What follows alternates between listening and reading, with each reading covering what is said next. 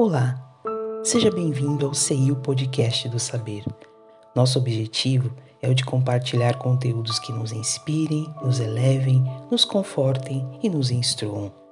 No momento em que a humanidade atravessa um período de muitas incertezas, vidas e rotinas sofreram transformações. O amanhã não vai mais ser como ontem e todos nós fomos de alguma maneira afetados. A vulnerabilidade das nossas escolhas ainda nos levam por caminhos árduos, mas conscientes ou não, nenhum ser humano fica desamparado da benevolência divina.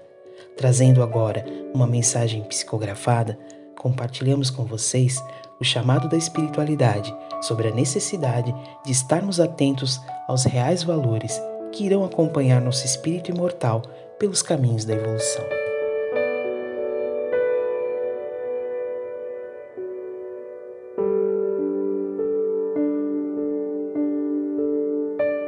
Minha última morada.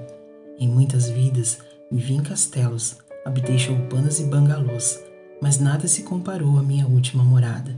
Era primavera e as flores se abriam em meio aos imensos matagais localizados no subúrbio populoso.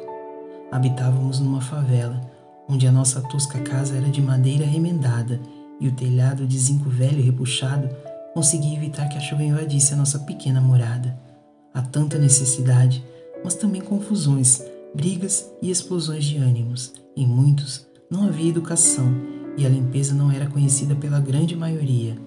A ladeira criava mais e mais varizes que inflamavam dia após dia. Quanta oportunidade de auxiliar, entender e amar. As dificuldades eram tamanhas, mas a vontade de ajudar era maior. No início, mas bem no início, nós maldizíamos, até perceber e sonhar com seres tão iluminados a me dizer: Lourdes, lembra-te do que te pedistes na tua última morada? Estamos ao teu lado.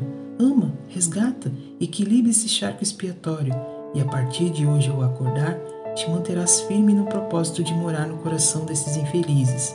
São irmãos, carentes de amor e verdade, são pequeninos no saber da luz. Segue firme e tua última morada será abençoada. Ao acordar naquela manhã, não tinha nada para comer e mesmo sozinha, me senti forte, esperançosa e confiante. A partir daquele dia, iniciei uma nova etapa na minha vida, resignada, contemplativa, buscava o que tinha de melhor naquela morada e percebi que as pessoas se transformaram num tesouro e assim iniciei a minha atividade de benzedeira. Depois de um tempo, até os bandidos vinham tomar o benzimento. Alguns deixavam as armas, as drogas e a vida do crime pois a sua essência estava pronta para sair da morada da usura e do orgulho que escravizara, e também livravam-se da inveja que consumia aqueles que buscavam a felicidade nas aquisições e na ilusão da posse. Meus caros leitores, as moradas são transitórias e têm que ser aproveitadas da melhor forma.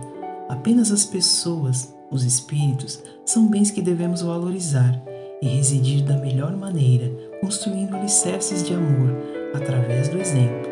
As mobílias são as nossas intenções renovadas.